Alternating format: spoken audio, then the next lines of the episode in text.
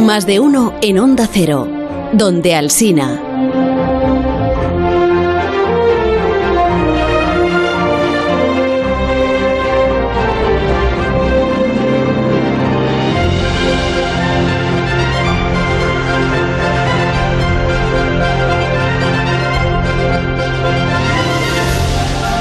Recuerdo a los oyentes que en la hora de la ciencia eh, de Alberto Aparici, bueno, lo, lo, primero que tengo que recordar es que Alberto Aparici comparte su vida con una carismática tortuga mmm, llamada Piquitos. Hace mucho que no preguntamos por ella. Eh, sí, ¿no? Sí, así es. Pero Ah, bien, bien. bueno, y de hecho está muy bien. Ha pasado un invierno muy bueno y está comiendo muy bien Ah, y está pues muy contenta. Lo celebramos. Pero- un beso a pero- Piquitos. pero- a Piquitos se pero le puede ¿por qué dar lo un mencionas? beso. No, se dice un beso a Piquitos, que es una tortuga, o Sí. se dice un abrazo.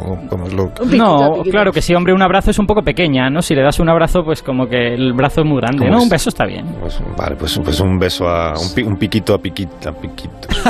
que, que ¿A qué viene esto? Pues mira, porque tú presumes mucho del- de la infinidad de consultas que te llegan al 609 millones a tu consultorio a París y te lo dice. que puede ser que puede ser la manera pe- más peor de decir el número. Me da una taquicardia, así no. No, decirle a Marisol que vuelva, que se ha, se ha ido del control. A ver, ¿cómo ha renunciado, ha renunciado a, Lógico. a su, a su puesto. No, que es una broma, que vuelva.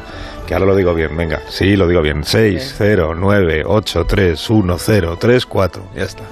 Ya está, ya ha vuelto. Bien. Que entonces, pero me dice el equipo que al menos el 80% de las consultas que llegan son un poco de este estilo. Mira, Hola Alberto, buenas tardes. Soy José Ramón de Puerto de Sagunto y quería preguntarte si a mi tortuga mejor darle de comer lechuga, espinaca o acelga. Ya tiene 14 años, ¿eh? Venga, muchas gracias. Estas son las consultas son sobre la alimentación de las tortugas, el sueño de las tortugas, la vida de la tortuga. Bueno, eh, a, a mí estas no, no me habían llegado. A lo mejor es que se daban cuenta de que. bu- Bueno, em, para empezar, yo no soy un veterinario, así que yo no puedo deciros cosas. Yo tengo experiencia de 30 años con mis propios animales, que son los que son. Ya quisiera Eh, un físico ser veterinario. Efectivamente, ya me gustaría a mí saber de todo. En- pero aquí no apoyamos la todología. dicho, dicho lo cual, dicho lo cual, podemos, podemos darle una, una consejo al oyente que es que eso depende de la especie. No ha dicho eh, de qué especie de tortuga es. Las mías, por ejemplo, son de agua dulce y esas son todas carnívoras y comen pues pescaditos pequeños, mejillones, gambas, cosas así. Pero por lo que dice el oyente de darle lechuga, espinacas, tal, intuyo que es una tortuga terrestre, que son, que son vegetarianas, y para esas lo mejor es mezclar varios tipos de hoja. Hay que darle algo lo más variado posible. Y ya que menciona las espinacas, mucho cuidado con las espinacas, ¿Por qué? hay que ponerle poquitas. Ah, poca. Porque en grandes, en grandes cantidades las espinacas impiden que la tortuga eh, metabolice el calcio. Entonces hay que darle una cantidad pequeñita, no, no mucho, porque tienen, un, tienen una sustancia que se pega al calcio e impide que la tortuga lo convierta en hueso, y eso es malo para una tortuga que tiene mucho hueso. Mm, vale, vale. O sea, la tortuga viene a ser como lo opuesto a Popeye, el, el marino. Por seguir, Exacto, efectivamente. por seguir con referencias actuales de, de la última generación. Entonces, bueno, me gusta que no rehuyas tu éxito, Alberto, y si te preguntan por tortugas, pues tú por tortugas. Si la gente te hace preguntas, tienes que aceptar que ese es tu filón como, como consultor, como consu- consult, consultant, que se dice ahora. Pues es que te niego la mayor. Te niego la mayor No, porque no me yo hagas de esta tertuliano, n- no me hagas de tertuliano negándome la mayor. Ahí. Estas no son la mayoría de las preguntas. Venga, dentro cabecera.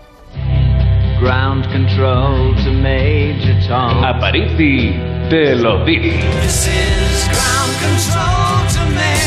Sigo pensando que la cabecera del consultorio deberías encargársela a un profesional. Pero ¿por qué, qué es lo que no te gusta? ¿No te gusta la canción de David Bowie? ¿No te gusta la, la locución? No, la- el locutor es- está como, ¿entiendes? No sé quién es, eh, es un vecino tuyo, supongo, un amigo tuyo. No tengo nada contra él, pero que se nota que no es profesional. Pero no pasa nada, venga, ya que la hemos puesto, la hemos puesto. Bueno, vamos, vamos a ir con las preguntas que no van de tortugas, que son, que son las que realmente se pueden responder más fácilmente. Eh, y en la primera consulta de hoy me ha gustado mucho porque recupera un tema que hicimos hace pues, unas semanas, no me acuerdo cuánto, quizá dos o tres meses, y que creo que gustó mucho, que fue este del Sáhara Verde. Ah, sí, Fíjate sí. lo que nos pregunta el oyente. A ver, Pues acabo de oír en diferido el podcast sobre el Sáhara de la Parisi. Y bueno, me pareció interesantísimo, pero de las explicaciones que daban, Lo que he entendido es que se ve que varía la, variar la inclinación de la Tierra lo que afecta a la lluvia monzónica en el Sáhara y su punto verde y marrones. Mi pregunta es, al mismo tiempo que ahora hay desierto, punto marrón en el Sáhara habrá punto verde en otro sitio, cuando en el Sáhara dicha inclinación provoque el punto verde, ¿habrá otro sitio de la Tierra donde se produzca un desierto? Digamos un punto marrón. Pues esta, esta consulta me parece muy... Además me, me, me gusta que refresque el tema este del Sáhara, porque es verdad que tuvo muchísimo muchísimo interés. Sí. Igual tendríamos que hacer un poco de recordatorio entonces, lo de los puntos verdes y los puntos marrones del Sáhara, ¿qué, qué era, Alberto? Vale, bueno, esto eh, en realidad es muy fácil de entender. Consiste en que básicamente la Tierra tiene pequeños cambios en su órbita y hace que el clima varíe no de manera muy, muy grande, pero varía con unos ciclos de unos 12.000 años, eh, en los que esencialmente el Sáhara se vuelve más húmedo y entonces hablamos de que hay un punto verde, o el Sáhara se vuelve más seco y entonces hablamos de que hay un punto marrón. Y la razón de este cambio en la humedad es básicamente que la órbita de la Tierra no es totalmente circular, hay un punto de la órbita en que está más cerca del Sol y hay otro punto donde está más lejos, y ahora mismo ese punto que está más lejos del Sol coincide con el verano del hemisferio norte, es el mes de julio. Eh, y uno pensaría, pues si en nuestro verano estamos más lejos, debería hacer frío, no, no debería haber un desierto. Pero lo que pasa es que ese cambio en, el, en la distancia al Sol lo que hace es que se evapore menos agua. Y Como se evapora menos agua del Atlántico Norte, entonces el Sáhara recibe menos agua y por eso el Sáhara ahora es un desierto. Cuando la Tierra esté al revés y el verano boreal, el verano del norte, coincida con el máximo acercamiento, se evaporará más agua y el Sáhara reverdecerá de nuevo, o al menos eso es lo que ha sucedido durante los últimos dos millones de años. Vale, pero y a la pregunta que planteaba el oyente que decía, entonces hay un digamos un balance, ¿no? Cuando el Sáhara está verde, entonces otros sitios tienen que estar marrones. Pues la, la intuición del oyente es muy buena, porque efectivamente lo que dicen todos los modelos es que eso debería pasar. Es decir, que hay un balance entre hemisferio norte y, hemisferio sur. Cuando en el hemisferio norte hay punto marrón, debería haber punto verde en el hemisferio sur y al revés. El problema es que la evidencia eh, experimental no termina de ser del todo consistente con esa idea. Es decir, eh, nos vamos al hemisferio sur, sobre todo a África del Sur y a Sudamérica, y encontramos que en algunas zonas parece que efectivamente eran más, más secas cuando el, Sahara, cuando el estaba verde, hace 8.000 años, y en otras zonas no lo encontramos tanto. Y sobre todo, el registro del hemisferio sur es un poco peor que en el hemisferio norte. Es decir, en el Sáhara tenemos registros de varios puntos verdes a lo largo de varios miles de años y varios puntos marrones, y en el hemisferio sur no encontramos eso.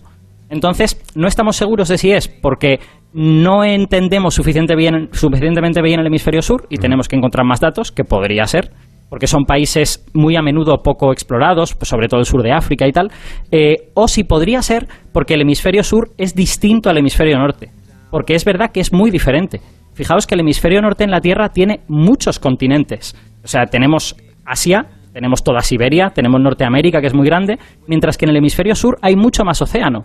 Australia, eh, África del Sur es mucho más pequeña, está América del Sur, que es grande, y luego está Australia, que bueno, es una isla grande, pero, pero no es tan grande como otras cosas. Entonces, existe la sospecha de que quizá ese ciclo sea más extremo en el hemisferio norte porque hay continentes. Y por eso se crea un desierto en el hemisferio norte. Mientras que en el hemisferio sur, que hay más océanos, esos cambios de temperatura y de, eh, humedad se compensan debido al efecto del océano, que es siempre compensador, y a lo mejor los puntos verdes y marrones no son tan extremos en el hemisferio sur. Pero ya os digo que el problema que tenemos es que no hay suficientes datos, con lo que yo diría que la intuición del oyente es buena, pero no estamos seguros de si eso está realizado en la Tierra o no por la geografía que tenemos ahora mismo en el planeta. Bueno, pues está, pues está respondida la consulta. Ten- tengo más, ¿eh? porque han llegado una infinidad de preguntas a, a París y te lo dice este consultorio que tiene como número de 609 83 10 34. Vamos a la segunda, ¿te parece? Genial. Sí, vale. Vamos a la segunda, Venga. perfecto. Pues para la segunda eh, necesito pedir a la orquesta cierta ambientación. Por favor, Fran, música espacial.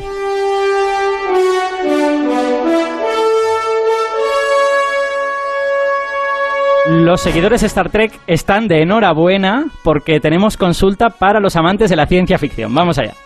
Aparici te lo dice. Esto va para Alberto o para la tortuga Piquitos, quien puede responder mejor.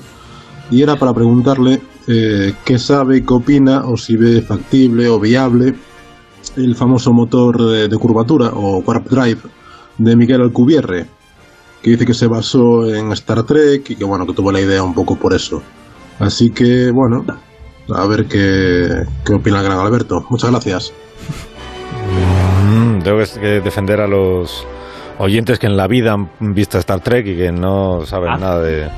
Que es, ¿Cómo ha dicho que se llama esa cosa de la que hablo? ¿El Warp Drive? El, el Warp, Warp Drive, Drive. o en español motor de curvatura, si quieres. Eso se, se ha traducido así en español. Motor de curvatura. Bueno, ¿y qué es eso? Vale.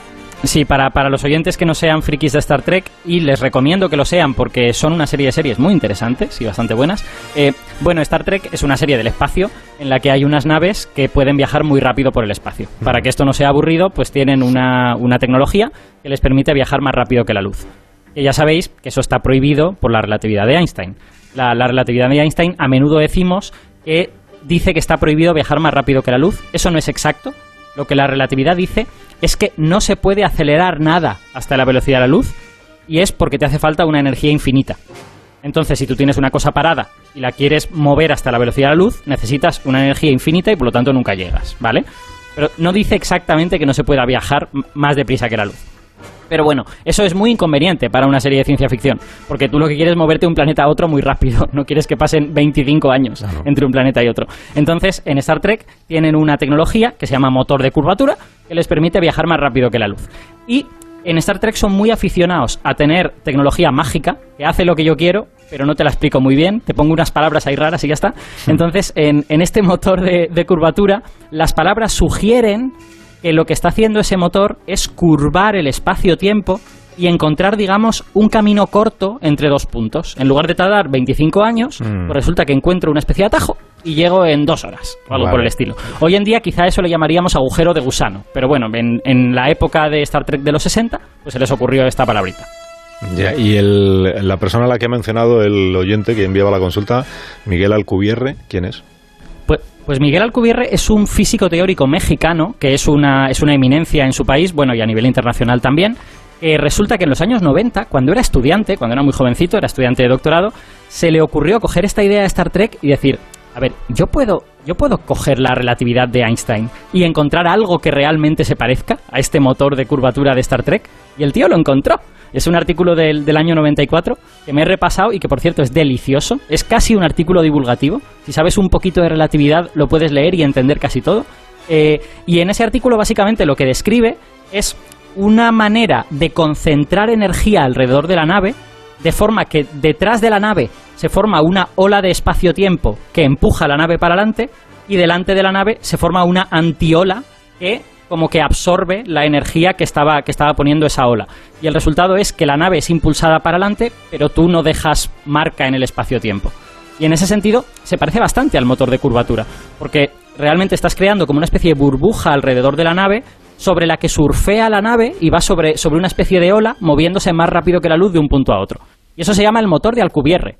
Y es la primera realización científicamente eh, con sentido, digamos, de este motor de curvatura de Star Trek. Y muchos aficionados a la ciencia ficción les suena y digamos que es famosillo, ¿no? Y, y a Miguel le buscan a menudo para dar conferencias sobre esto, a pesar de que lo hizo cuando era muy joven y ahora su carrera científica ha ido por otros sitios. ¿no? Y, y- y lo que planteaba el oyente, ¿va- ¿vamos a ver en los próximos años un motor de Alcubierre o no? Pues la respuesta es no, y de, y de hecho el propio Alcubierre lo dice, porque él, él miró cómo hacer esto en relatividad general, pero cuando ves los detalles, yo he dicho que lo que hay que hacer es acumular energía alrededor de la nave de la manera adecuada. Bueno, pues hay dos pequeños problemas con eso. El primer problema es que te hace falta una cantidad inmensa de energía. En plan, la masa del Sol convertida en energía. y, y nadie tiene esa cantidad de energía. Pero el segundo problema, que es más serio todavía, es que esa energía ha de ser negativa. Y eso, que se sepa, no existe. O sea, esencialmente lo que te están diciendo las ecuaciones de, de la relatividad es, oye, que no se puede viajar más rápido que la luz. Que para viajar más rápido que la luz necesitas energía negativa y eso no existe. No. Y el propio Alcubierre dice que él no piensa que, que su motor se ha realizado nunca, porque te hace falta esta energía negativa. De hecho, hace unos meses, que a lo mejor por eso lo ha preguntado el oyente, salió un artículo de, unas, eh, de unos eh, físicos revisando esta idea y llegaron a la conclusión de que si cogen un motor de Alcubierre y no le piden que viaje más rápido que la luz, le permiten que viaje a una velocidad posible en física, no te hace falta energía negativa. Entonces estos autores concluyen, Ah, claro, vale. el problema del motor de Alcubierre es que le estás pidiendo algo que la física no te quiere dar, porque no se puede ir más rápido que la luz. Entonces es, es muy interesante cómo una idea de ciencia ficción ha dado lugar a un pequeño debate en física que ya viene durando 20 años. Qué bueno. Qué bueno. ¿Me dejas que hagamos una pausa, Alberto Aparici? Estamos en la sección de Alberto eh, y en el consultorio. Aparici te lo dice. El- son las mm, respuestas que da eh, Alberto Aparici a las consultas que... Bueno, son las respuestas que dan Alberto y Piquitos a las preguntas que ustedes nos van haciendo llegar al número de WhatsApp que no voy a volver a dar porque llevo toda la mañana dándolo. Un minuto y ahora mismo... Sí, Marisol, sí. Un minuto y ahora continuamos.